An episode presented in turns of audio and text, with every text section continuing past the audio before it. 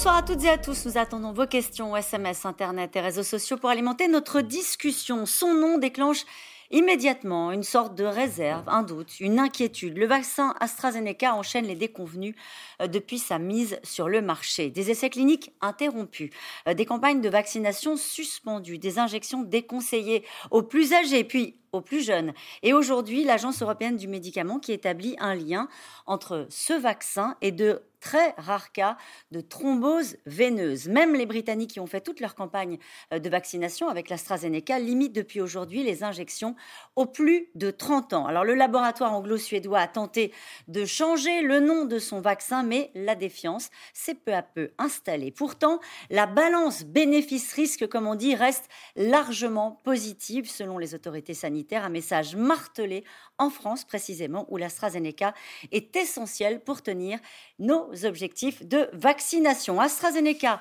la mauvaise réputation, c'est le titre de cette émission. Avec nous, pour en parler ce soir, Vincent Maréchal.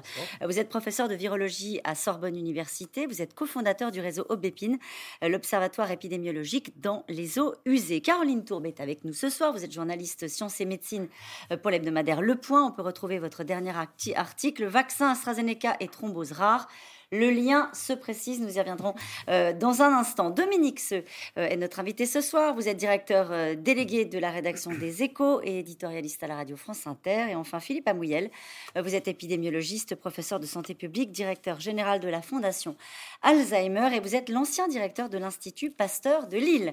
Bonsoir à tous les quatre. Merci de participer à ce C'est dans l'air en direct. Je me tourne vers vous, Caroline Tourbe. Donc, le lien est établi entre le vaccin AstraZeneca et des cas de thrombose très rare, c'est euh, l'Agence européenne du médicament qui le dit cet après-midi. Oui, oui. Bon, on pouvait s'y attendre. Hein. C'est vrai que le, faisceau là d'indices commençait à être important. Et puis, euh, et puis même si euh, elle s'est donné le temps de réfléchir, l'Agence européenne, clairement dans les autres pays, les, les, pays membres, les pays membres européens, bon, on avait quand même saisi que ce lien était fait ou allait vraiment être fait. Et c'est normal qu'il se fasse parce que au départ, on a donc eu simplement des indices statistiques, c'est-à-dire qu'on avait chez les vaccinés ces thromboses rares qui étaient plus nombreuses, même si elles sont très rares, en tout cas plus, plus, plus repérées que chez les personnes qui n'étaient pas vaccinées avec AstraZeneca. Et puis est venue une explication physiopathologique, en gros une, une, hypothèse pour euh, permettre de comprendre ce qui peut bien se passer quand euh, on injecte le vaccin AstraZeneca et qu'une thrombose rare apparaît euh, dans le cerveau.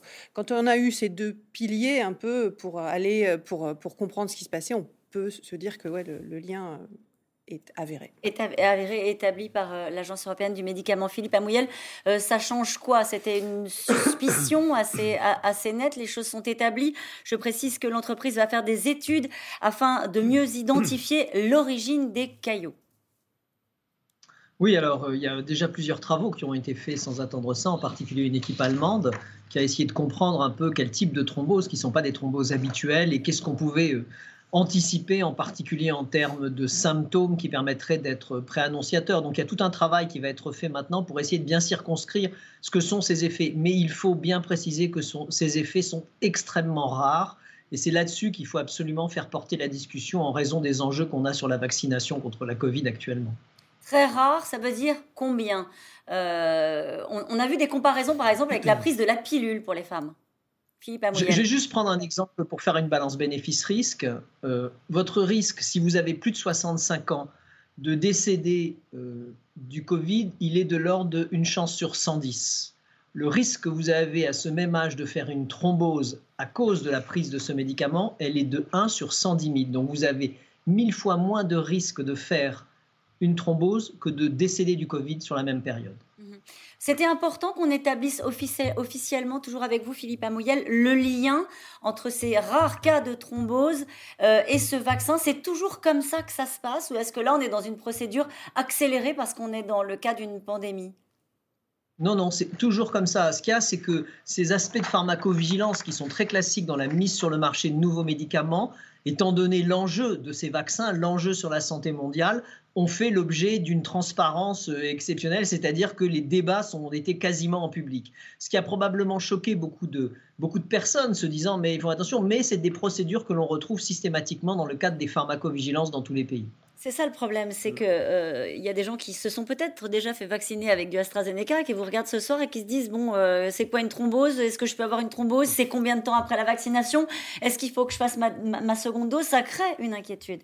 Ah, ça, crée une inquiétude. je pense que, comme l'a dit euh, très bien Monsieur Amouyel, il y, a, une vraie, il y a une vraie surveillance, il y a une meilleure compréhension de ce qui se passe. Il y a peut-être aussi progressivement la définition de situations dans lesquelles il y aura plus de risques ou pas, mais il faut quand même savoir que c'est, des thromboses peuvent arriver à, à la suite de divers incidents que beaucoup de thromboses sont totalement imprévisibles et que le vaccin révèle probablement des fragilités sous-jacentes que, les gens, que les gens ignorent. Donc il va falloir qu'on identifie quels sont les contextes dans lesquels ces thromboses peuvent survenir, éventuellement qu'on trouve des parades thérapeutiques si on voit que les signes permettent d'engager les choses. Dans les articles qui sont cités récemment, notamment par les équipes allemandes, il y a des suggestions sur des approches thérapeutiques qui permettraient éventuellement de prévenir les formes les plus graves. Donc, ça veut dire par exemple, on entend beaucoup ça ces derniers temps, y compris dans nos entourages, hein, de gens qui vont se faire vacciner avec le AstraZeneca et les médecins généralistes qui leur demandent par exemple de faire des études de plaquettes. Est-ce que ça, ça peut être quelque chose qui peut être systématisé Je crois qu'on ne sait pas aujourd'hui quels sont les facteurs derrière. Hein. Donc là, il, faut, il va falloir laisser les chercheurs faire le travail. Il faut voir que travaillant sur des tout petits nombres, il est d'autant plus difficile d'identifier les facteurs qui vont pas. Ce qu'on voit, c'est qu'il y a un phénomène inflammatoire qui est derrière. Il y a une réaction inflammatoire qui est un peu anormale, probablement avec la production de certains anticorps contre soi-même, ce qu'on appelle des auto-anticorps, qui pourraient jouer un rôle dans cette thrombose. Tout ça, il va falloir le préciser. On n'est pas tous égaux, on le voit bien d'ailleurs, mm. face à ce type d'incident. Quand on dit un cas grave sur à peu près un million, on voit bien que c'est quand même quelque chose de très, très, très compliqué dans ce dossier, c'est qu'on a commencé par dire, euh, Caroline Taube, je pars sous votre contrôle, euh, il ne faut pas que les plus âgés se fassent vacciner avec l'AstraZeneca. Et puis aujourd'hui, on vient d'apprendre que le Royaume-Uni, au Royaume-Uni, le régulateur recommande de réserver l'AstraZeneca euh, aux plus de 30 ans. Nous, on a dit, bah, finalement, il ne faut pas l'utiliser pour les plus jeunes parce qu'il y a des effets secondaires très lourds on est parfois un peu perdu et on se dit, bon, qui peut euh, en sécurité euh, faire appel au vaccin AstraZeneca? Alors il y a eu deux raisons différentes. C'est vrai qu'au début on s'est dit on va le réserver aux gens qui sont plus jeunes, mais c'est parce qu'on non pas parce qu'on on se, on se méfiait de l'efficacité pour les plus âgés, c'est qu'on n'avait pas de données. Donc on s'est dit, on n'a pas de données, on attend un peu d'en avoir et on recommandera sûrement aux plus âgés plus tard. Mais pour l'instant, on a des données pour les plus jeunes, on donne aux plus jeunes. Voilà pour le début donc moins de 65 ans. Puis survient en effet la pharmacovigilance qui, qui commence à, envoyer une alerte sur ces thromboses, en effet extrêmement rares, mais c'est suffisant, euh, c'est suffisant pour que la HAS, donc la Haute Autorité de Santé, décide très rapidement, 19 mars je crois, de basculer vers une autorisation pour les plus de 55 ans.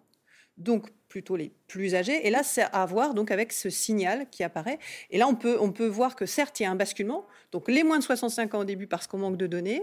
Et ensuite les plus de 55 ans parce qu'il y a une alerte de pharmacovigilance. Dans les deux cas, ça a bien fonctionné. C'est-à-dire que ça peut paraître compliqué. Et c'est vrai que c'est compliqué, mais tout ça, c'est sur un, timing tellement rapide qu'on a l'impression qu'on prend des décisions qui se contredisent. Non, ça se fait au moment où les données sont disponibles, où les alertes arrivent. La pharmacovigilance pardon, a bien fonctionné. Quand elle a donné des signaux d'alerte, on a pris une décision de prudence qui dit on recommande aux plus de 55 ans, puisque ces thromboses rares, on les voit plutôt apparaître chez des femmes plutôt jeunes. Il faudra voir si c'est un effet de, de, la masse, c'est-à-dire de c'est plutôt des femmes jeunes qui ont reçu ce vaccin ou pas. Donc c'est peut-être pour elles, chez elles qu'on a vu la, la, ces thromboses rares. Mais en tout cas, c'est ce qui explique ce basculement de plus jeunes aux plus âgés. Et là, le Royaume-Uni qui euh, recommande de réserver l'AstraZeneca aux plus de 30 ans, Philippe Amouyel. Pourquoi? Parce que probablement, ils ont dû analyser leurs données, ils ont dû se rendre compte que les cas étaient survenus avant 30 ans. Je crois qu'ils ont eu 7 cas sur les 18, 7 décès sur les 18 millions de personnes. Alors, il faut faire la différence entre les thromboses avec un certain nombre de complications et les décès. Donc, je pense que c'est par rapport aux décès. J'ai pas vu leurs données euh, spécifiquement, mais en effet, j'ai vu qu'ils le recommandaient uniquement au-delà de 30 ans. Juste encore une fois pour assurer peut-être les gens qui nous regardent ce soir, euh, euh, une thrombose après une vaccination, euh, je ne sais pas à qui poser la question, ça arrive tout de suite après, ça peut arriver plusieurs jours après. C'est quoi les premiers signes d'une thrombose? Alors, Philippe En général, c'est L'analyse qui a été faite par les Allemands, hein, c'est ceux qui ont publié la, description clinique la plus fine.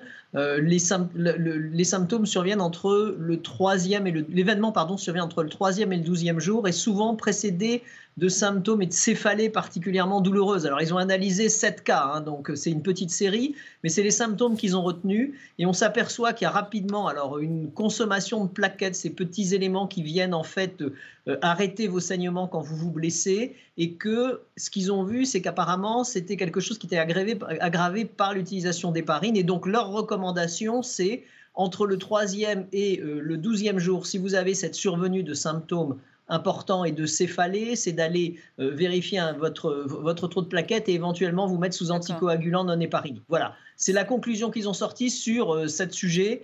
c'est sorti la semaine dernière. Bon, maintenant, il faut vérifier ça dans d'autres. Mais vous voyez que la science commence, continue à évoluer et va probablement définir des, des règles qui vont permettre de circonscrire le problème. Euh, un collectif de médecins estime que les problèmes euh, viennent, peuvent venir éventuellement aussi de la façon dont on a injecté euh, ce vaccin, une mauvaise injection, un intramusculaire. Est-ce que ça, ça pourrait expliquer aussi ces ça, cas Ça, à ma connaissance, c'est pas documenté par, par des expériences. Hein, c'est des hypothèses qui seraient qu'effectivement, si le vaccin, si le, faut rappeler que c'est un virus hein, qui sert de vecteur pour présenter lui-même euh, l'antigène vaccinal. En fait, l'idée, c'est que si on injecte dans une, dans une veine, il y, a, y, a, une interaction entre le virus et les cellules qui sont à l'intérieur des veines, qu'on appelle l'endothélium, les cellules endothéliales, qui enclencherait un processus d'agrégation de, de, plaquettaire. Ça reste une hypothèse. On, on, on sait que ces virus-là ont des, ont des, ont des... C'est d'ailleurs ce qui fait leur avantage, hein, c'est qu'ils stimulent l'immunité quand même, ils stimulent l'inflammation. Donc on est en train quelque part de, euh, de voir un effet, un des effets d'une stimulation de l'immunité dans un contexte qui est peut-être pas totalement normal. Encore une fois, c'est des cas très très rares. Dominique j'en viens à vous avec cette phrase d'Agnès Pannier-Runacher, hein, qui est ministre déléguée à l'industrie et qui dit AstraZeneca, on en a besoin jusqu'à la fin du premier semestre. Bref, ça tombe mal. Alors, ça tombe effectivement mal, hein, puisqu'on sait que c'est un cocktail de vaccins qui doit assurer la vaccination de masse en France. Mais ce qui est vrai aussi, c'est que ces dernières semaines, euh, la plupart des États, et notamment le gouvernement français, ont un peu modifié leur, stratégie euh, de production et euh, d'achat de vaccins, ce qui fait que on en a un petit peu moins besoin que euh, on le pensait il y a encore quelques semaines. Je vais vous donner juste un chiffre, on ne va pas en, en abuser. Euh, sur les mois d'avril, mai et juin, donc sur ces trois mois, la France attend 56 millions de doses euh, au total, hein, sur trois mois. Et sur ces 56 millions de doses, il y a 10 millions de doses AstraZeneca. Donc on voit que c'est important, vous avez entièrement raison, et en même temps, on voit qu'il y a une sorte de basculement.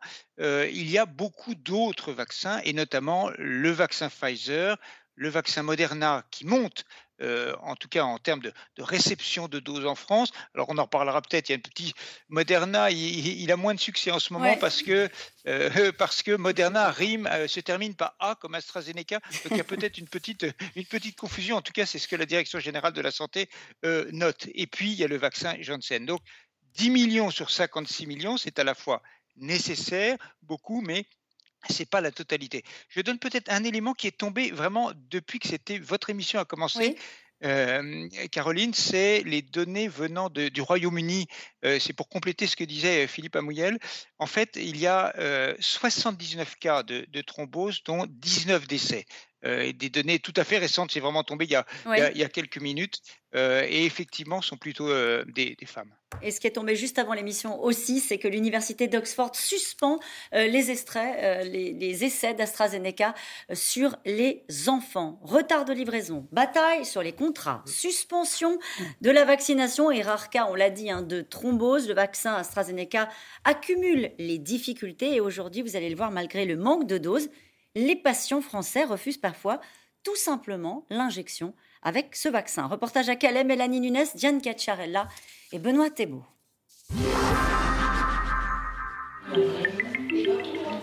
À la mairie de Calais, les appels pour se faire vacciner se multiplient. Mais au bout du fil, souvent la même réponse. Euh, là, on a une vaccination aujourd'hui avec l'AstraZeneca. Non? Je peux vous proposer avec le Pfizer, donc ce, jeudi 8 euh, avril. C'est bon pour vous? Un vaccin AstraZeneca qui fait peur. Depuis plusieurs semaines, des suspicions sont apparues sur de possibles effets secondaires graves, mais rares. Des thromboses atypiques, survenues chez des personnes vaccinées avec l'AstraZeneca, et des dizaines de décès suspects en Europe, dont quatre en France. Des chiffres qui ont une nouvelle fois poussé l'Agence européenne des médicaments à prendre la parole cet après-midi. Les risques de formation de caillots sanguins après une vaccination avec de l'AstraZeneca vont être ajoutés à la liste des effets secondaires possibles.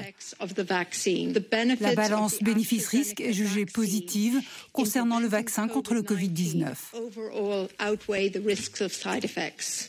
Des nouvelles rassurantes dans ce climat de défiance. Hier, l'université d'Oxford a annoncé suspendre les essais du vaccin AstraZeneca sur les enfants. Depuis sa mise sur le marché, plusieurs pays ont suspendu ou limité son utilisation, comme le Danemark, l'Allemagne et les Pays-Bas pour les moins de 60 ans, la Suède et la Finlande pour les moins de 65 ans, et enfin le Canada et la France pour les moins de 55 ans.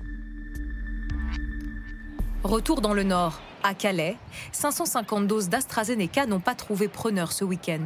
Dans le centre de vaccination de la ville, Sandrine fait partie de ces sceptiques qui ne souhaitent qu'un seul vaccin. On m'a dit que c'était le Pfizer. C'est ça? Donc euh, oui, je préfère. ça aurait été AstraZeneca, j'aurais pas fait honnêtement. Euh, j'ai déjà eu euh, une thrombose à mon accouchement. Et non, celui-là m'aurait fait très peur. Un choix catégorique, surtout depuis qu'elle s'informe sur les vaccins forcément, les gens n'ont pas envie de le faire. Hein. Si tous les jours on apprend, il y a un décès d'un jeune qui a 30 ans, qu'il y en a un qui a une embolie, qui a une thrombose, donc euh, c'est pas, pas rassurant, on va dire. Sandrine ne voulait pas du tout se faire vacciner, mais avec sa sœur, elles ont finalement changé d'avis. Notre motivation première, déjà à la base, c'est les parents. Oui, pour les parents. Mais après, euh, euh, AstraZeneca, non, je n'aurais pas pris. J'avais peur. Et vous allez là-bas au bout. D'accord, merci. À chaque injection, l'infirmière rassure les volontaires. Alors c'est possible qu'il y ait des petits effets indésirables, type état grippal, donc maux de tête, courbature, etc. Un gramme de paracétamol du coup toutes les 6 heures. Ok. Choisir son vaccin, un réflexe devenu commun dans ce centre de vaccination. Ici ce week-end, 500 vaccins Pfizer sont partis en seulement 4 heures, alors que des centaines de doses d'AstraZeneca leur sont restées sur les bras. Elles sont aujourd'hui stockées dans ces salles réfrigérées. Voilà, là c'est ce qui nous reste de, de samedi. Euh, les 60 flacons d'AstraZeneca. Donc on est à 720 doses de disponibles cette semaine pour se faire vacciner à l'AstraZeneca. Et pour les écouler, sa méthode, partager son expérience personnelle. Moi, je me suis fait vacciner il y a trois mois. Aujourd'hui, quand je vois mes petits-enfants et, et, ma famille, je peux les embrasser, je peux, je peux euh, refaire des câlins avec euh, mes cinq petits-enfants. C'est que du bonheur. Il y a des gens effectivement très sceptiques actuellement, mais vu les statistiques où il y a, euh, en Angleterre, il y a eu 11 millions de, personnes de vaccinées, où il y a eu que 6 accidents, c'est quoi par rapport aux facteurs risques et, et avantages c'est la maire de Calais qui a organisé cette campagne de vaccination avec l'aide d'une centaine de bénévoles. Elle reconnaît aujourd'hui que c'est un échec dû à la mauvaise image d'AstraZeneca. L'impression qu'on a eue, ah, c'était un peu, euh, quelque part, euh, euh, une trahison. parce que ben, les infirmières étaient là, elles avaient fait leurs 40 malades dans la journée, elles venaient en plus donner la vaccination, les médecins de la même façon. Donc ce qu'il faut, c'est avoir une grosse campagne de communication. Hier, malgré tout, une centaine de doses ont trouvé preneur à Calais. Des volontaires qui ont tranché entre risques et bénéfices, avec une priorité, retrouver au plus vite un retour à une vie presque normale. C'est intéressant la chute de, ce reportage, Caroline Tourbe, c'est qu'il y a eu des doses qui se sont libérées parce que certains n'en voulaient pas, mais au final, il y a eu une demande hein, et des gens qui se sont portés volontaires. Oui, oui. Mais je pense que c'est aussi euh, la preuve qu'on peut faire confiance euh, au, sens, au, bon sens des gens.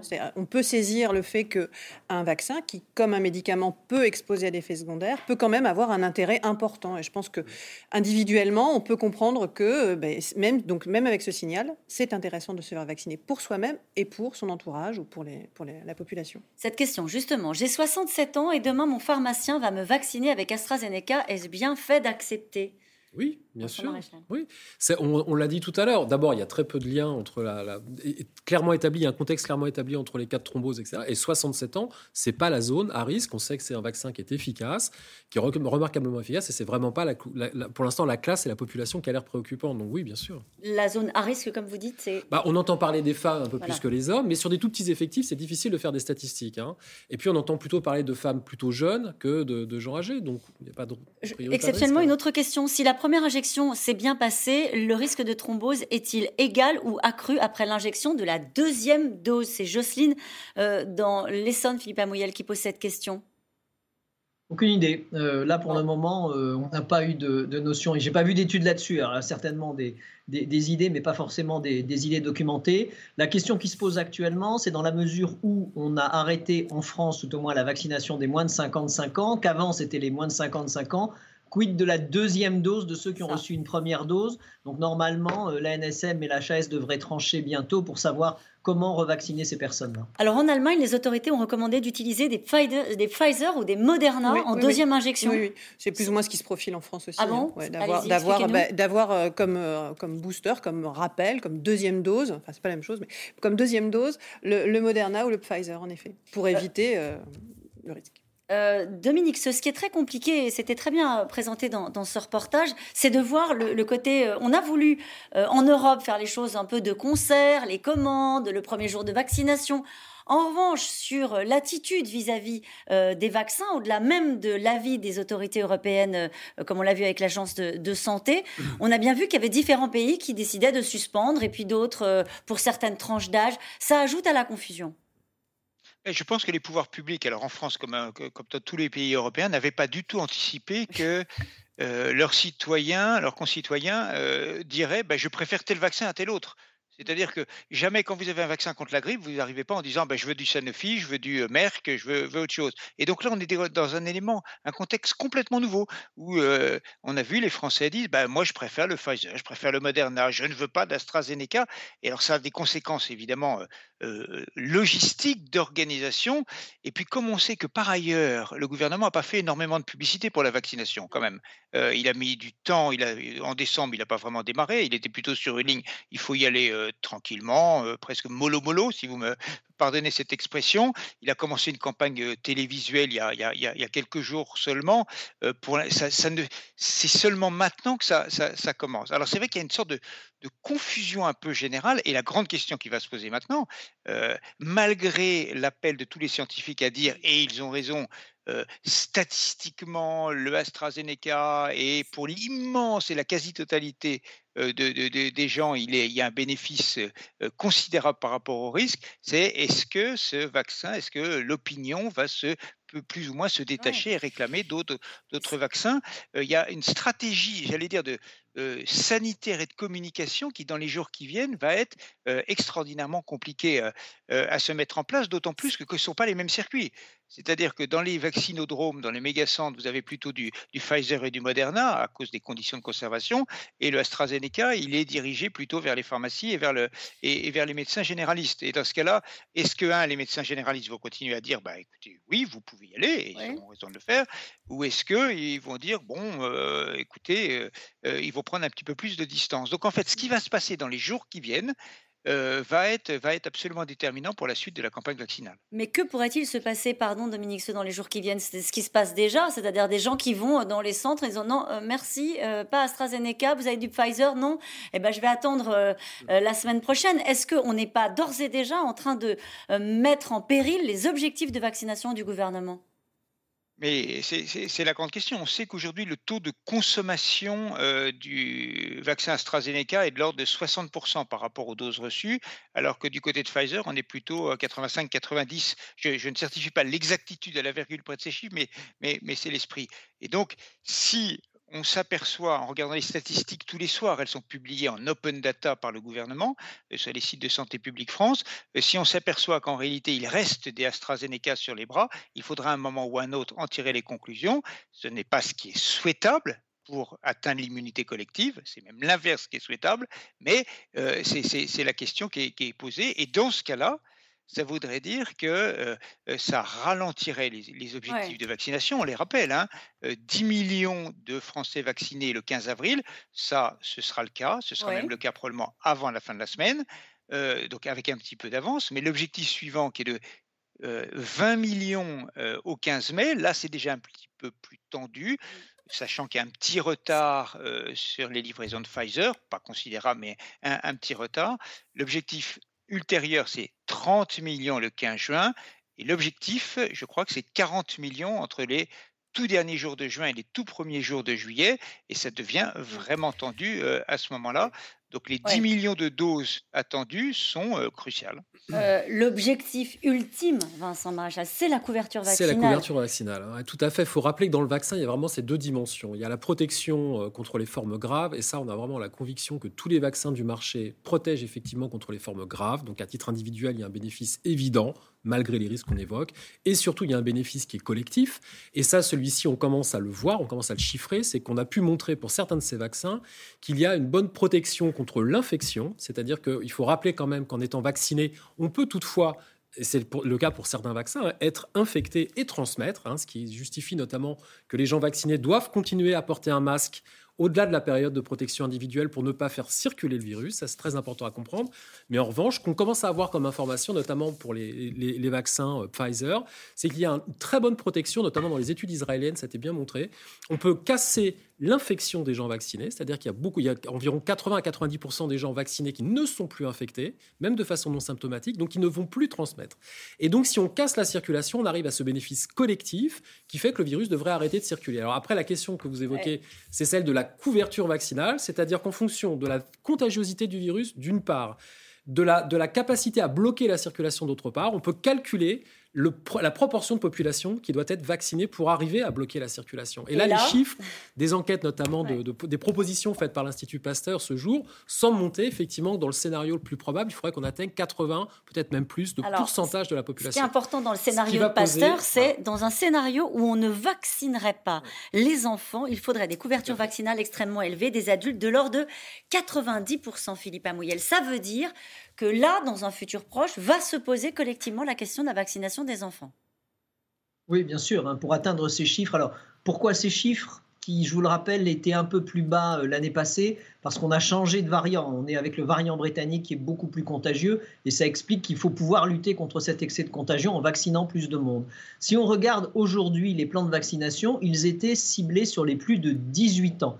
Ça suppose qu'il y a 15 millions euh, d'enfants d'adolescents de moins de 18 ans qui n'étaient pas prévus d'être vaccinés. Or, ce que l'on voit avec ce qu'a très bien expliqué M. Maréchal concernant la transmission euh, du virus, c'est que chez les enfants, les enfants et les adolescents font beaucoup moins de formes graves, mais en revanche transmettent. Donc l'idée serait, même si on arrivait à avoir une vaccination de 60%, le virus continuerait à être transmis et pourrait atteindre des gens qui n'ont pas été vaccinés dans les tranches supérieures. Donc l'idée, c'est de bloquer aussi la transmission au niveau euh, des plus jeunes. Et c'est pour ça que des essais sont faits. On entendait parler d'AstraZeneca qui avait arrêté ses essais chez les enfants euh, à Oxford. Enfin, Oxford avait arrêté ses essais. Pfizer en a fait un sur les 15 18 euh, ans et qui démontre 100% d'efficacité. Ils sont en train de tester les différentes tranches d'âge jusqu'à 6 mois et cela permettrait finalement d'atteindre cette immunité collective plus rapidement. Depuis le début euh, de l'épidémie, on entend euh, des responsables politiques et parfois des médecins nous dire non mais il faut d'abord vacciner les personnes à risque. Une fois que les personnes à risque seront vaccinées, en gros, bon, on n'aura plus le problème de l'encombrement dans les services de réa. Donc ce sera un vieux souvenir. En réalité, c'est plus compliqué que ça. parce qu'il ne faut pas que, le virus continue à circuler. Il y, a, à mon avis, deux bonnes raisons à ça. Y a, la première, effectivement, c'est qu'il fallait protéger les plus fragiles par la vaccination. Il faut quand même savoir qu'il y a des gens qu'on ne pourra pas vacciner. Donc certaines personnes, très immunodéprimées par exemple, doivent compter sur ces barrières vaccinales pour ne pas être touchées par le virus. Il faut toujours penser qu'on ne pourra pas vacciner tout le monde.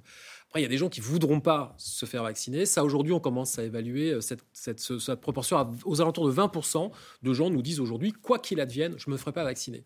Il y a une enquête publiée dans Nature il y a, il y a quelques jours qui montre que 58% des Françaises, seulement, entre guillemets, seraient d'accord pour se faire vacciner avec un vaccin sûr et un vaccin qui ne présenterait pas de risque. Donc on sent qu'on est, à la, on est à la queue du peloton.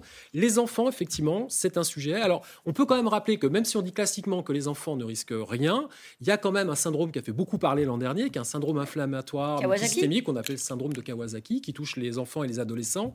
Et quand même, il y a un bénéfice direct pour ces enfants-là, en tout cas aussi à faire, arrêter de faire circuler le virus. Mais c'est une question qui va se poser. Elle se pose aux États-Unis. Il faut savoir quand même que les États-Unis sont en train de réfléchir à effectivement une extension de la vaccination avant même la rentrée scolaire, la prochaine rentrée scolaire aux États-Unis. Hein. Donc c'est pas un fantasme. Le risque, c'est quoi? C'est la mutation d'un virus qui fait qu'on repart. Effectivement, le risque c'est ça. C'est un, virus qui recirculerait. On a ce variant britannique qui est pas très sympathique, mais bon, on pense que le vaccin sera efficace. Ce vaccin, ce variant britannique est lui-même en train d'acquérir de nouvelles mutations qui pourraient fragiliser la réponse immunitaire des gens infectés naturellement. Et on ne sait pas encore ce que ça donnera avec les, vaccins. Pensez aux variants brésiliens, aux variants sud-africains.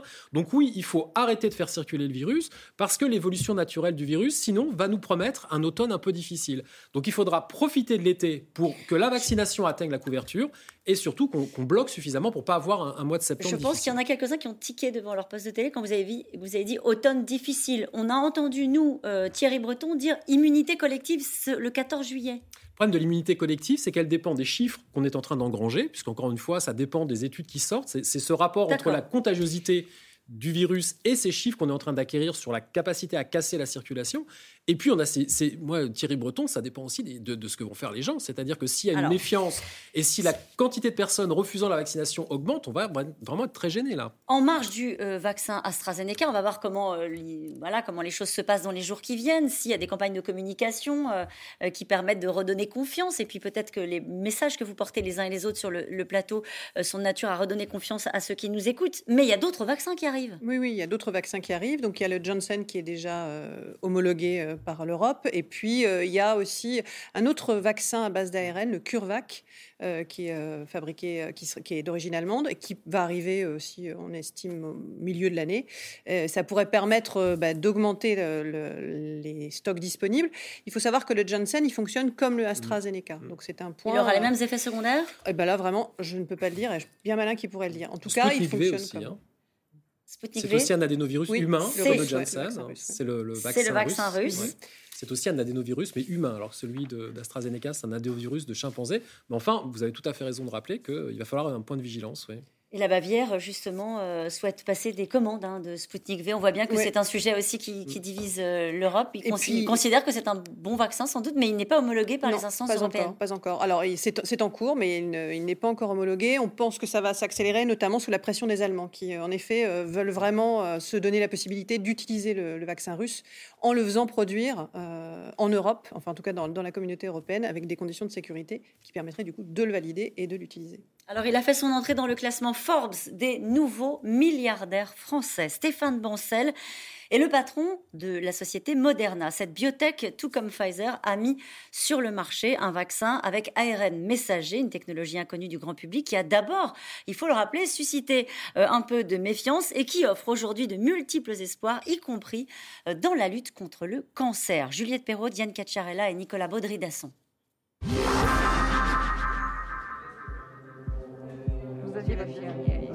À eux deux, ils représentent plus de 80% des doses injectées en France. Pfizer et Moderna, deux vaccins efficaces à plus de 90% et un point commun, l'ARN messager. Une technologie révolutionnaire qui au départ en a fait douter plus d'un, mais qui est devenue en quelques mois seulement l'option privilégiée pour sortir de la crise. Une technologie découverte par cette femme Cataline Carico, une biochimiste d'origine hongroise, passionnée de sciences, rattachée à l'Université de Pennsylvanie. Une femme de l'ombre, persuadée dans les années 80 de l'intérêt de l'ARN, alors qu'à l'époque, personne ne croit en ses recherches. Nous étions dans l'ombre de la thérapie génique. Tous les efforts étaient concentrés dans ce domaine. Et très peu d'entreprises et de chercheurs avaient décidé de se consacrer à l'utilisation de l'ARN messager pour faire de la thérapie. Aujourd'hui âgée de 66 ans, elle accède enfin à la lumière. Car l'ARN messager est très vite apparu aux yeux du monde entier comme la solution pour produire en un temps record un vaccin contre le Covid-19 qui remplisse les exigences de sécurité. Contrairement à un vaccin classique constitué de virus inactivés ou atténués, le vaccin ARN mime l'infection virale sans virus. Une fois dans notre corps, il délivre des instructions génétiques à nos cellules pour qu'elles élaborent des antigènes. Les vaccins ARN messagers ont l'avantage qu'ont toutes les thérapies ARN messager, la sécurité. Tout revient à cette caractéristique de dégradation rapide donc, c'est une molécule éphémère. Donc, quand vous l'injectez, après quelques heures, ça a disparu, c'est recyclé, c'est disparu. Un vaccin plus sûr, rapide à produire, rapide à modifier en cas de mutation du virus. Donc tout se passe bien, Annabelle? À Nantes, Bruno Pitard travaille sur cette technologie depuis 25 ans.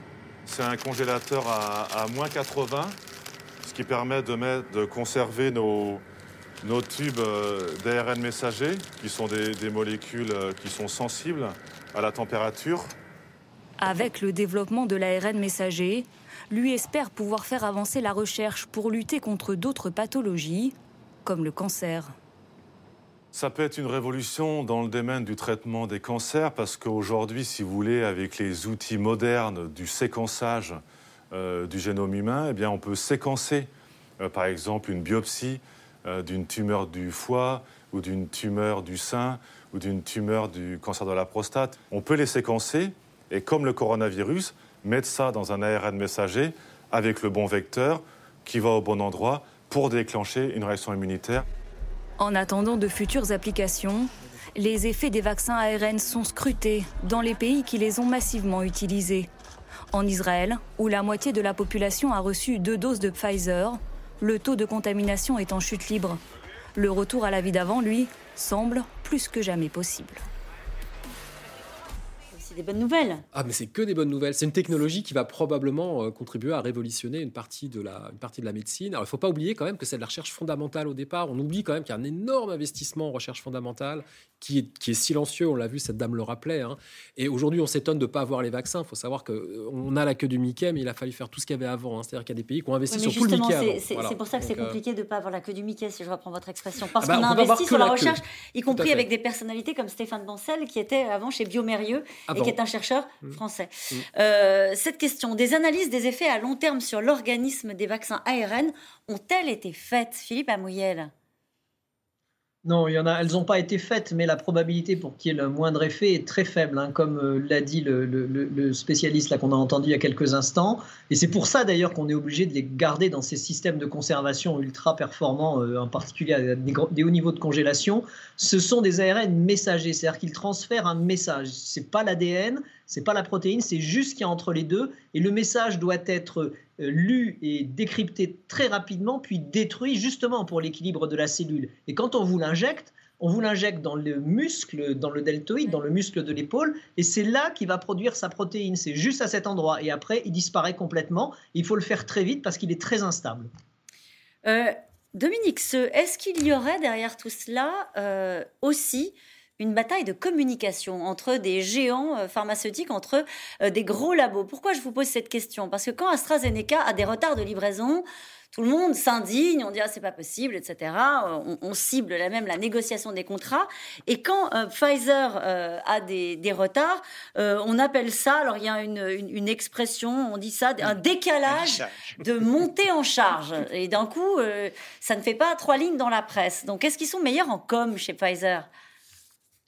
Alors, ils sont, ils sont meilleurs en com parce que c'est, vous savez, dans les films policiers, on dit il y a les good cops et les bad cops. Euh, eh bien, c'est vraiment le good cop de l'affaire. Pfizer et Moderna sont les good cops. Ce sont eux qui, pour l'instant, euh, réussissent. Si j'utilisais une expression de bowling, je dirais un strike, c'est-à-dire qu'ils réussissent tout ce qu'ils entreprennent, ça se passe bien. Et AstraZeneca, AstraZeneca, ils ont livré au premier trimestre, euh, un, ce deuxième trimestre, un quart de ce qu'ils avaient promis. Euh, Pfizer a eu un petit retard euh, en Europe au début de l'année, mais ils l'ont rattrapé. Et le retard dont on parle ces jours-ci, qui, est réel, hein, le retard, voilà, le retard dont on parle ces jours-ci, en fait, c'est un retard de 2 millions de doses euh, qui sont décalées du mois de mai au mois de juin, et ce sera rattrapé après. Donc pour l'instant, c'est vrai, mais on a vraiment le, une sorte de, partage du monde en fait entre entre les vaccins traditionnels et les vaccins ARN. aux États-Unis, là, la quasi-totalité des vaccins euh, injectés sont les vaccins ARN, Pfizer et Moderna. En Chine, ce ne sont pas les vaccins ARN. Et vous avez plus de 140 millions d'injections qui ont eu lieu euh, en Chine. En Inde non plus. Et l'Union européenne se partage. Alors c'est vrai qu'il y a donc, et vous avez entièrement raison, une bataille considérable qui est aussi une bataille économique avec des enjeux financiers considérables, mais je ne crois pas que ce soit les laboratoires qui dictent leurs lois financières aux, États en ce moment. Les États sont de toute façon prêts à payer le prix qu'il faut parce que de toute façon, le prix d'un vaccin, d'un vaccin, et j'allais dire, quel que soit son prix, il est inférieur aux dégâts causés par, par la pandémie. Ils, viennent de loin malgré tout les vaccins de type ARN. C'était une technologie que personne ne connaissait. Lorsqu'ils sont arrivés sur le marché, il y avait une défiance ici même sur ce plateau. On a eu certains de nos intervenants qui disaient on n'a pas lu les études, on ne mmh, connaît mmh. pas cette, cette, cette méthode. Un grand généticien français qui a émis des réserves très sérieuses. Il y a eu un moment de crispation et très vite, les choses se sont retournées. Parce que les choses se sont bien passées. C'est-à-dire que, euh, à la différence, il y a AstraZeneca, qui est quand même un vaccin très innovant aussi, il faut le rappeler. C'est-à-dire qu'on a toujours tendance, et vous le disiez, à présenter Pfizer comme les rois de l'innovation et Moderna aussi. Mais le vaccin AstraZeneca est très innovant aussi. Et bien là aussi, ils se sont pris les pieds dans le tapis. C'est-à-dire qu'on a l'impression que c'est un vaccin pas très innovant et en plus qui exposerait à des effets secondaires que les autres n'auraient pas. Voilà. Alors que c'est un vaccin très innovant qui fonctionne bien. En tout cas, quand Pfizer et Moderna arrivent avec leur vaccin ARN, clairement, on n'a jamais Euh, contre, euh, on n'a jamais vacciné une population avec un vaccin ARN. Mais il y a un énorme recul. Et quand on discute avec la chercheuse hongroise qu'on voyait. que vous avez rencontrée. Hein. Ouais, et, que, et qui, qui, explique très bien, c'est qu'en fait, on a quand même vraiment beaucoup de recul. Il y avait eu comme une, une espèce d'énorme phase préparatoire. Ça faisait bien longtemps que dans les vestiaires, les athlètes s'échauffaient, que c'était, il y avait des choses qui étaient déjà très prêtes, en fait. Et il y a vraiment eu l'occasion euh, du coronavirus euh, a permis en fait de faire sortir du vestiaire une équipe qui était déjà prête. Les, vaccins ARN, ils étaient déjà prêts. Et la, et la grande force, par exemple, de, Moderna et du français euh, qui, euh, qui est à la tête de Moderna, Stéphane Bancel, c'est justement de savoir ça. C'est-à-dire que lui, il va dire tout de suite, moi, le vaccin, vaccin ARN, ça va marcher et je vais pouvoir vous le, vous le fournir. Il le sait parce qu'il a accès au vestiaire. En gros, lui, il sait que depuis longtemps, on se prépare. C'est vrai qu'il le dit très tôt. Hein. Il y aura un vaccin. Il, Est très, il est très Ça reste un pari. Il aurait pu quand même, ça aurait pu échouer. Mais enfin, il y a des vraies raisons de dire ça à ce moment-là. Et AstraZeneca, la même façon, c'est un vaccin innovant, très innovant aussi. En fait, oui, c'est une technologie, c'est très basé sur de la chimie de très haut niveau. On, le disait tout à l'heure, l'avantage des ARN, c'est qu'ils sont labiles, c'est-à-dire qu'ils se dégradent très facilement. Donc ça, c'est important. Hein. Ça écarte cette, ce qu'on a évoqué aussi, cette possibilité de modifier le génome des cellules, etc. Tout ça, c'est ça, c'est clairement pas le cas. Ça nécessite une technologie. Donc ces ARN, il a fallu modifier chimiquement. Il y a eu beaucoup de travail de recherche fondamentale en chimie pour la stabilité des ARN. Il a fallu ensuite construire un véhicule. C'est-à-dire que cet ARN tout seul, ça marche pas. Il faut l'emballer dans une petite vésicule. Il y a eu beaucoup de travail de chimie pour concevoir la vésicule. Par contre, une fois que ça marche, on met ce qu'on veut comme information. Ça, c'est un point fort. Et puis, il y a eu des essais comme chez la souris qui marchaient bien, chez les animaux. On a ensuite fait des essais cliniques, mais dans un autre cadre. Pas dans les maladies infectieuses, mais pour traiter les cancers. Notamment, là, il y a une étude qui vient d'être publiée sur les mélanomes. On fait des essais sur les des mélanomes, qui sont des tumeurs de la peau très très agressives, où on va utiliser ça, mais cette fois-ci plutôt pour éduquer le système immunitaire à tuer les cellules tumorales. Mais ça ouvre des champs effectivement qui sont tout à fait intéressants. C'est ça, oui, mais ça, tout à fait, tout à hein fait. Euh, il n'y a pas d'effet secondaire du tout avec les, avec les vaccins de type euh, ARN. Ah, il y a des vaccins, bien, sûr qu'il y a des effets secondaires. Ils sont rapportés régulièrement d'ailleurs, hein, mais euh, il n'y a pas de cas de thrombose Non, il n'y en a pas. En tout pas celle qu'on décrit, en tout exactement, pas celle qui est décrite là. Il y a eu des cas de, paralysie faciale aussi, qu'avait, si je ne me trompe pas, c'est avec le Pfizer. Euh, mais voilà, mais encore une fois, les, vaccins, comme les médicaments, exposent à des effets euh, indésirables, des effets secondaires. C'est possible. Tant qu'ils sont très rares et puis que, encore une fois, le bénéfice est important, voilà, on l'utilise. Et alors la nouveauté, euh, Dominique c'est que ces vaccins-là, on va maintenant les produire en France, en partie. Absolument. Alors, ils vont être. Euh, la dernière phase de production euh, commence en France, a commencé aujourd'hui en France. Donc, ça, c'est effectivement une étape importante. C'est dans l'Eure-et-Loire. C'est une entreprise qui s'appelle Delpharm mais c'est pour, pour BioNTech. Et puis, dans quelques jours, il y aura de la production pour Moderna. Alors, quand on dit la production, Attention, c'est la dernière étape. Mmh. Euh, techniquement, on va résumer les choses en disant plutôt du, flaconnage, c'est plus que ça. Mais la substance active, c'est-à-dire euh, l'élément principal du vaccin, n'est pas euh, produit en France, il le sera un petit peu plus tard. Et puis, vous avez des, usines en France, ça va démarrer. Alors, le gouvernement communique beaucoup autour de ça depuis quelques jours, hein, parce que, vous savez, il y, y, a presque une humiliation française dans cette affaire. On l'a souvent dit sur ce plateau, mais la France est le seul pays euh, parmi les membres permanents du Conseil de sécurité des Nations Unies à ne pas avoir son propre vaccin. Les Chinois et les Américains en ont trois chacun, les Russes et les Britanniques un, et les Allemands deux. Donc c'est vrai qu'il y a, pour un pays qui euh, considère avoir la meilleure, le meilleur système de santé au monde, évidemment, c'est, un moment un petit peu douloureux et chacun peut, le vivre comme ça. Ça veut dire qu'on a renoncé totalement à chez Sanofi, pardon Dominique, on a renoncé totalement à produire un vaccin?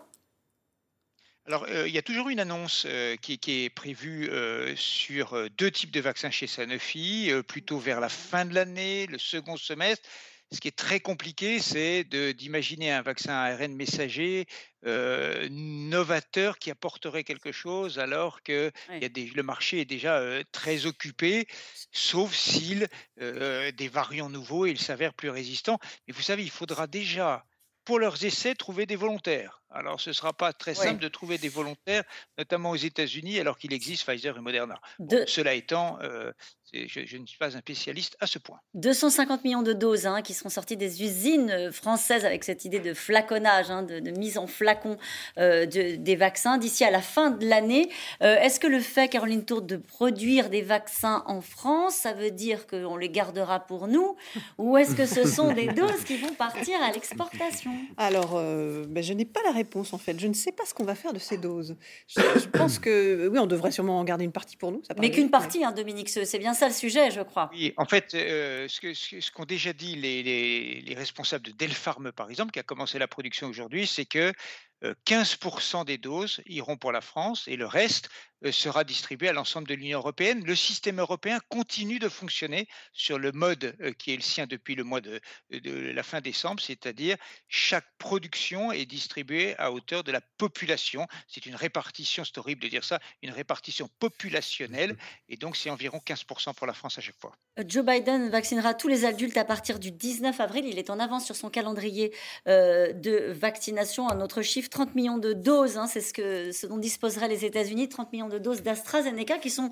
dans des hangars aux États-Unis au cas où, euh, mais 30 millions de doses dont peut-être euh, on n'aura pas besoin euh, en France. Là, quand on parle de couverture vaccinale, Vincent Maréchal, on peut, ça a du sens de, de, de, parler d'un pays ou d'un autre, ou est-ce qu'à un moment donné, il faudra faire deux pas en arrière et se dire... Alors, je ne sais pas comment comprendre la question. On, voit qu'au niveau de l'Europe, c'est pour ça que la, déclaration de Thierry Breton, il faut, pas, il faut faire attention à ce qu'elle veut dire. Je pense que ce qu'il veut dire, c'est qu'on aura sans doute des doses pour vacciner les gens qui le veulent en Europe. Après, il faut faire attention. Les pays ont tous, ce qu'on disait tout à l'heure, hein, une acceptabilité du vaccin qui change. Et le problème, c'est que le virus, lui, il va pas il va pas choisir l'endroit où il va circuler. Donc, il va falloir faire attention de ne pas avoir des patchs au, sein de l'Europe avec des pays avec une très forte couverture, d'autres qui en auront une moindre. Mmh. Si c'est fini aux États-Unis, ça ne veut pas dire qu'ils sont sortis d'affaires parce non, bien sûr. Et puis, il ne faut pas oublier les pays comme le Brésil, qui, qui vit encore une vague absolument terrible. D'autres pays ont très grandes difficultés qui n'ont pas du tout accès au vaccin.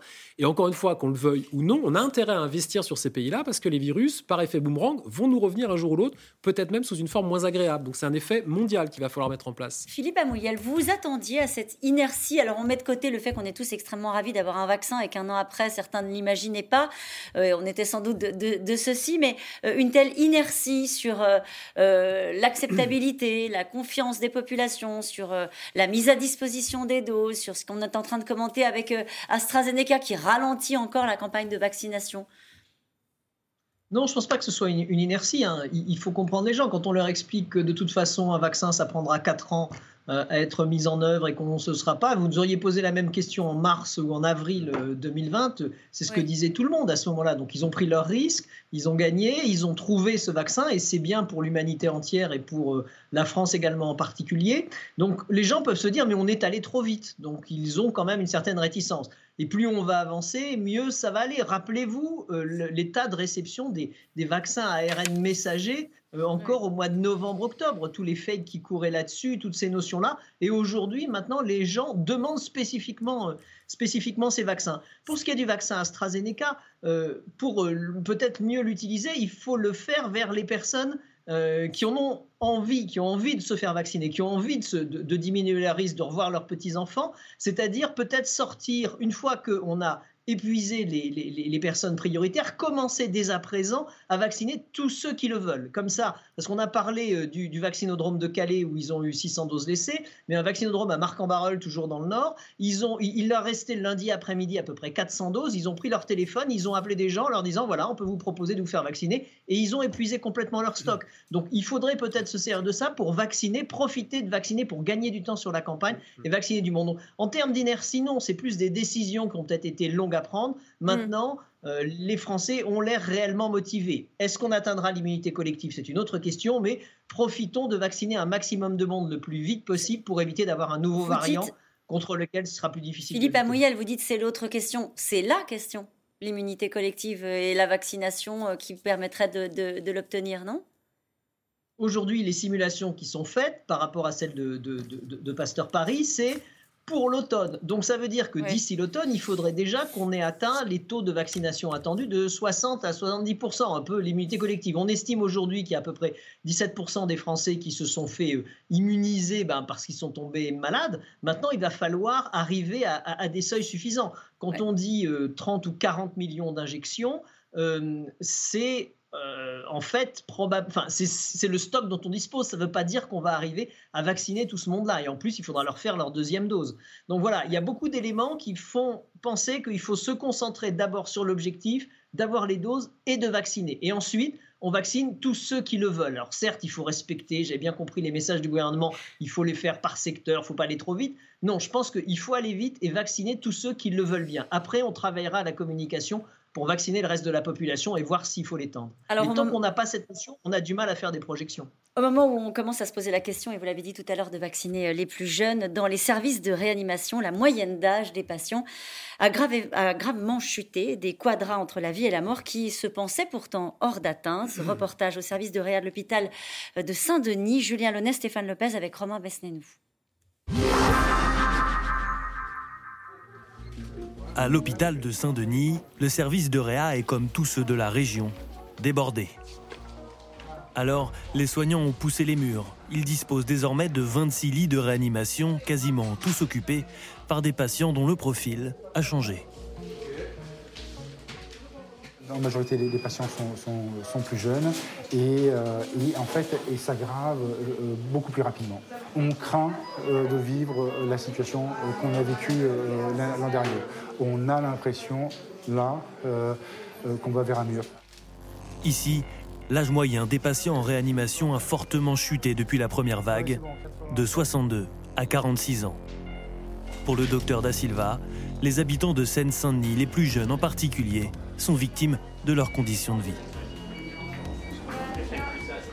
Nous avons une population qui est très exposée justement aux facteurs de risque euh, de la maladie Covid, la malnutrition, l'obésité, euh, l'hypertension artérielle, le diabète. ça Les soignants de l'hôpital sont épuisés physiquement et moralement aussi, en voyant arriver des patients qui leur ressemblent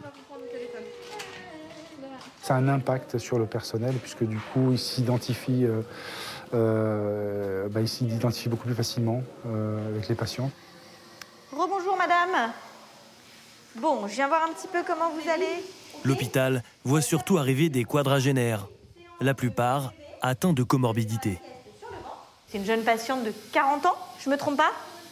40 ans, qui a deux enfants, qui est mariée, voilà, qui travaille dans la restauration qui a euh, un problème de thyroïde, une hypothyroïdie, euh, un diabète, euh, voilà, et un surpoids.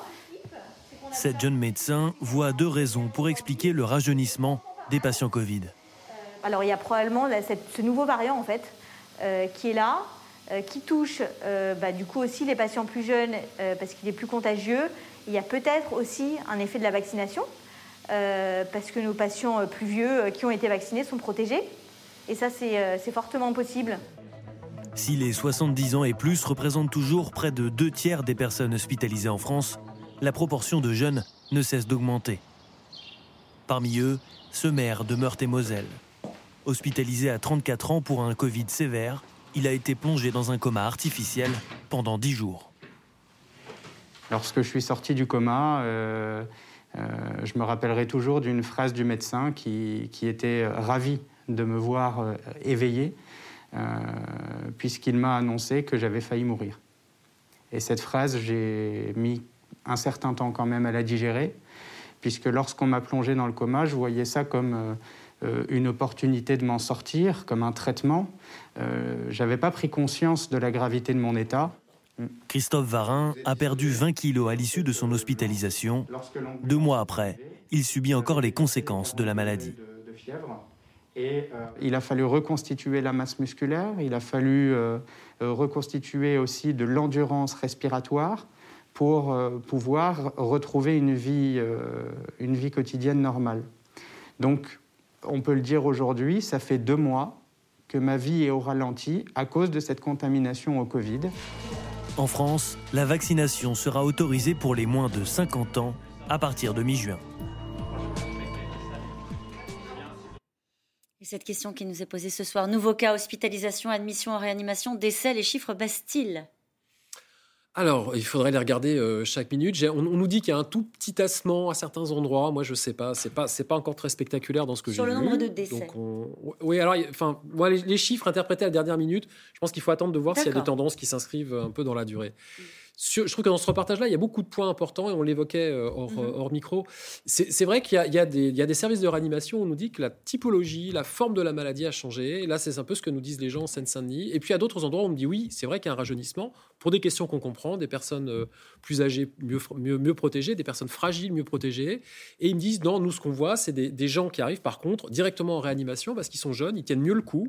Et en fait, ils passent pas par la case hospitalisation, c'est-à-dire qu'ils tiennent, ils tiennent, ils tiennent, puis tout à coup, il y a un vrai problème et on les retrouve directement en réanimation. Ce qui explique en, partie le, décalage qu'il y a pu avoir au moment entre les nombres d'hospitalisés et le nombre en réanimation. Après, le variant britannique, il est clairement plus virulent aussi, donc c'est sûr qu'il peut toucher aussi de façon plus grave des gens plus jeunes, ça c'est possible aussi.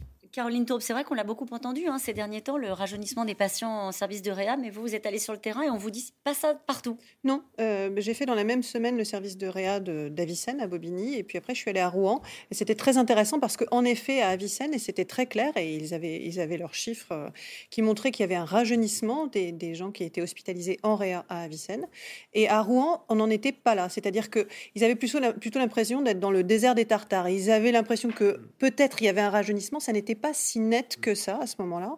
Euh, et, surtout, euh, l'impression que peut-être que le variant anglais qui frappe très durement et dont la virulence est, euh, en effet avérée, elle a, des effets qui sont visibles en Seine-Saint-Denis, peut-être pas encore ailleurs en France, même si à Rouen, le variant anglais circule énormément également. Pourtant, en Réa, on n'en était pas encore là. Donc, est-ce qu'il y a une vague qui se prépare de patients jeunes? C'est pas le cas partout. les réanimateurs, c'est pas aussi net en tout cas. Philippe Amouyel, euh, au-delà euh, de la vaccination qu'on a beaucoup évoquée euh, ce soir, si on prend les mesures de confinement qui sont à l'œuvre en France, est-ce que vous, vous croyez aux échéances qui sont aujourd'hui portées par le gouvernement, c'est-à-dire un confinement de quatre semaines, en gros, qui permettrait de reprendre le contrôle sur l'épidémie et de recommencer à imaginer reprendre une activité pas normale, mais en tout cas à penser à au moins évoquer la réouverture de certaines activités? Est-ce que c'est un scénario qui vous paraît crédible? J'ajoute juste à cette question ce qui se passe en Allemagne aujourd'hui, puisque Angela Merkel a proposé à son pays un court verrouillage, euh, quasiment identique en France, à deux, de deux à trois semaines pour toute l'Allemagne pour endiguer la reprise de l'épidémie. Bah, écoutez, euh, on va bien le voir, puisqu'en fait, c'est des mesures totalement nouvelles. Hein. Pour savoir quel va être leur impact, il faudrait déjà connaître cet impact avec une certaine expérience. Donc la France est la première euh, dans ce domaine-là. Le seul petite notion d'impact qu'on peut avoir, c'est ce qui s'est passé sur Dunkerque, alors sur Nice, j'ai moins les chiffres, mais sur Dunkerque, sur la communauté urbaine de Dunkerque, où on atteignait des chiffres astronomiques de 800 à 900 pour 100 000 habitants en termes d'incidence. Là, on est retombé entre 400 et 500 après quatre semaines. Je vous rappelle que Dunkerque avait eu des confinements de week-end deux semaines avant le confinement euh, qu'on a pu trouver dans les, dans, les 16, les 19 départements. Donc là, apparemment, il y a un effet qui a l'air de se produire. Alors, est-ce que c'est parce que le niveau est extrêmement élevé? Aujourd'hui, il y a un petit plateau, une petite variation, mais elle est de l'ordre de 1 à 3 pas plus de, de baisse. Donc il va falloir encore attendre. Alors maintenant, quatre semaines, je pense que c'est surtout calé sur les vacances. Euh, quatre semaines, ça correspond euh, pile aux vacances et on espère qu'il y aura un effet nudge à cause de, ces fermetures d'école, c'est-à-dire que certes, ça circule un peu, mais pas plus euh, qu'à l'extérieur, hein, au sein des enfants. En revanche, les parents vont moins bouger, les parents vont s'isoler, ils vont moins circuler pour aller à l'école. Donc il va y avoir une diminution de la circulation générale dont on espère qu'elle aura un effet, comme elle a pu en avoir un euh, au mois de novembre, par exemple, où le simple fait d'avoir eu deux semaines de vacances complètes sur toute la France semble avoir réduit, puisque le couvre-feu n'avait pas forcément un effet massif, semble avoir réduit la circulation du virus. Donc maintenant, il va falloir attendre cette fin de, cette fin de vacances en sachant qu'aujourd'hui, si on regarde les réanimations, si on regarde les seuils, si on regarde la progression dans toutes les autres régions de France que celles qui ont déjà été mises sous confinement, on risque de continuer à avoir une montée progressive dans les réanimations pour éponger euh, tous les cas qui malheureusement euh, sont survenus euh, au cours des quatre dernières semaines. Avec un pic de l'épidémie qui pourra arriver dans les, les tout prochains jours. Voilà, alors ça, c'est le, pic de l'épidémie. Moi, je ne suis pas capable de vous dire quand il sera. Euh, est-ce qu'on a atteint le maximum? En plus, euh, la montée est progressive. On n'est pas sur cette espèce de pic extrêmement brutal qu'on a eu euh, en, mars dernier. Donc la montée est progressive. Donc on a cette montée lente. Ce qu'on sait aujourd'hui, c'est qu'on a dépassé déjà le seuil d'entrée en réanimation de celui qu'on a observé au mois de novembre. C'est 7000 le nombre de patients hospitalisés pour celui du premier, du premier confinement. Maintenant, on va bien voir. Donc, il faut rester prudent. Il faut toujours respecter ces gestes barrières au maximum. Hein. Excusez-moi d'insister là-dessus. C'est dit. Nous revenons maintenant à vos questions. Trop de doutes sur l'AstraZeneca pour moi. Je sais, c'est idiot, paraît-il, mais le mal est fait. C'est Laurent en Gironde qui dit ça, Dominique Seux. Oui, alors ce que, ce que rappelait Philippe Amouyel tout à l'heure, c'est les, proportions, le risque. Un Covid, une chance sur 110, un risque, pardon, sur, sur 110 d'avoir, d'en être malade. dans le cas de, de, la thrombose, c'est 1 sur 110 000, nous a-t-il dit. Donc il faut que chacun ait, ait, ça en tête. 1 sur 110 000. Alors évidemment, on se dit, bah, si c'était moi. Mais euh, les, choses sont quand même assez claires sur euh, l'âge, plutôt euh, les femmes plus jeunes. Voilà. Alors après. Alors justement cette question, vous allez voir de Michel dans le Calvados qui nous dit j'ai 74 ans, m'a diagnostiqué récemment deux anévrismes. Est-ce prudent de me faire vacciner avec l'AstraZeneca? Alors moi, d'abord, premièrement, je suis pas médecin, je connais pas son dossier médical, donc qu'il en parle avec son médecin ou avec des gens compétents, là, je pourrais pas répondre. Philippe Amouyel, vous avez un autre avis? 74 bah, que on parle des, thromboses qui sont euh, induites par euh, cette vaccination.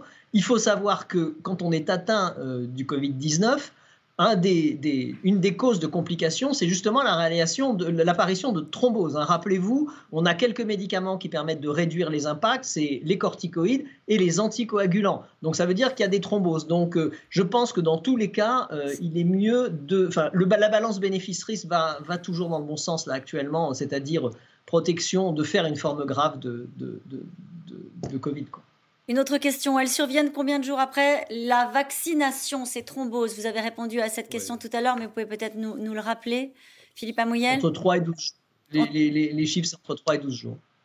Ma sœur, 73 ans, aura sa deuxième injection en mai. Peut-elle changer de vaccin si elle a des inquiétudes? C'est ce qu'on évoquait tout à l'heure. Ça, c'est à l'étude. Comment ça va être discuté? Ça va être ça, il va, y des, des, recommandations qui vont sortir là dans, les tout prochains jours de la haute autorité de santé.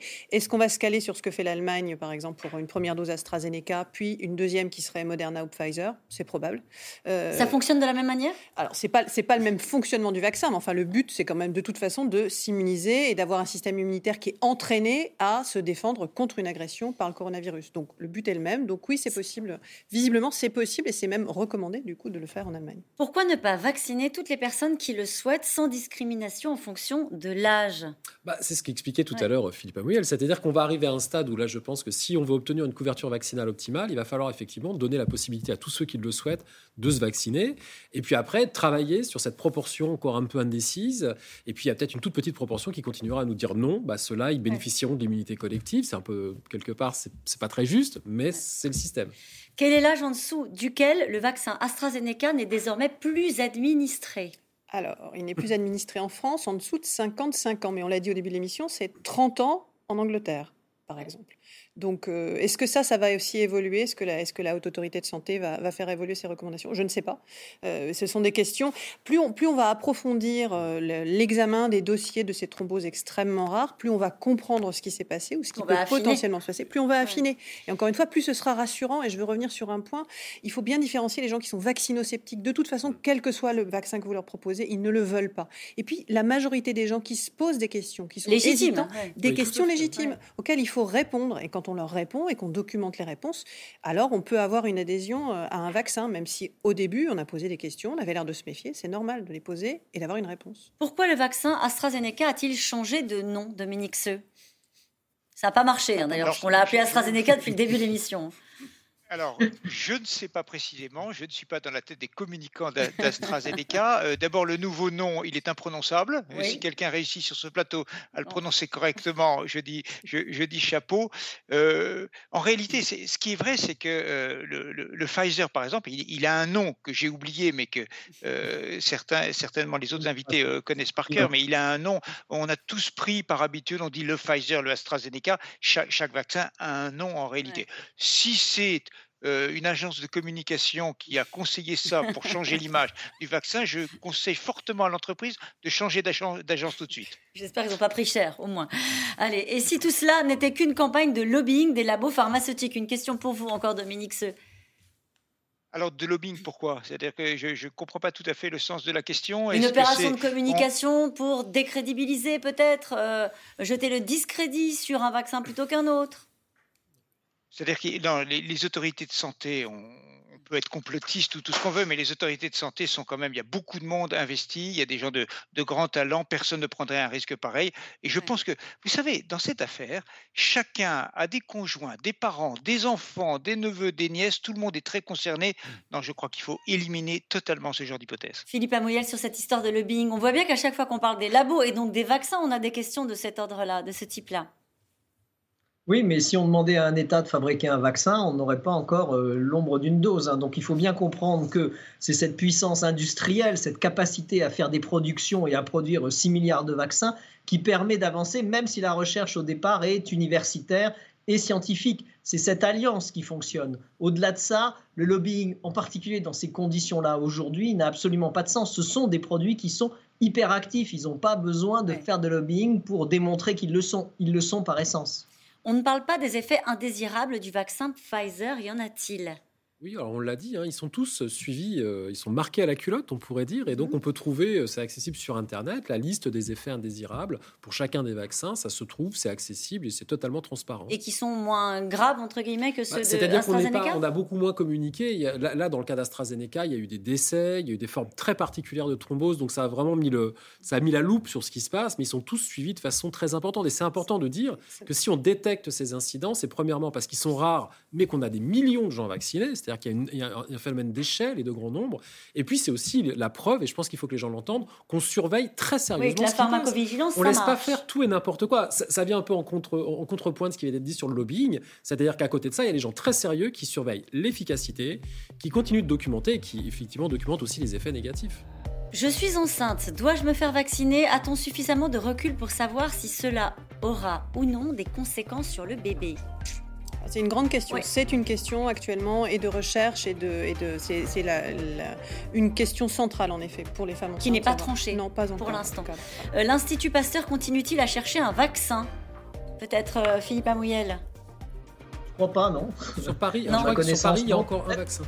Alors, pardon, Vincent Maréchal? Oui, non, je crois qu'il y a encore un vaccin qui est d'ailleurs pas inintéressant, qui est un vaccin qui serait euh, à installation nasale, donc qui pourrait stimuler en particulier l'immunité euh, muqueuse. Allez, une dernière question. Quid du vaccin Johnson Johnson? Il arrive. Il arrive. En avril. Il arrive. Il arrive en avril. Eh bien, merci à vous tous. C'est la fin de cette émission qui sera rediffusée ce soir à 23h35. On se retrouve demain à 17h50 pour un nouveau C'est dans l'air que vous pouvez retrouver euh, sur toutes les plateformes gratuitement en podcast. Tout de suite, c'est à vous.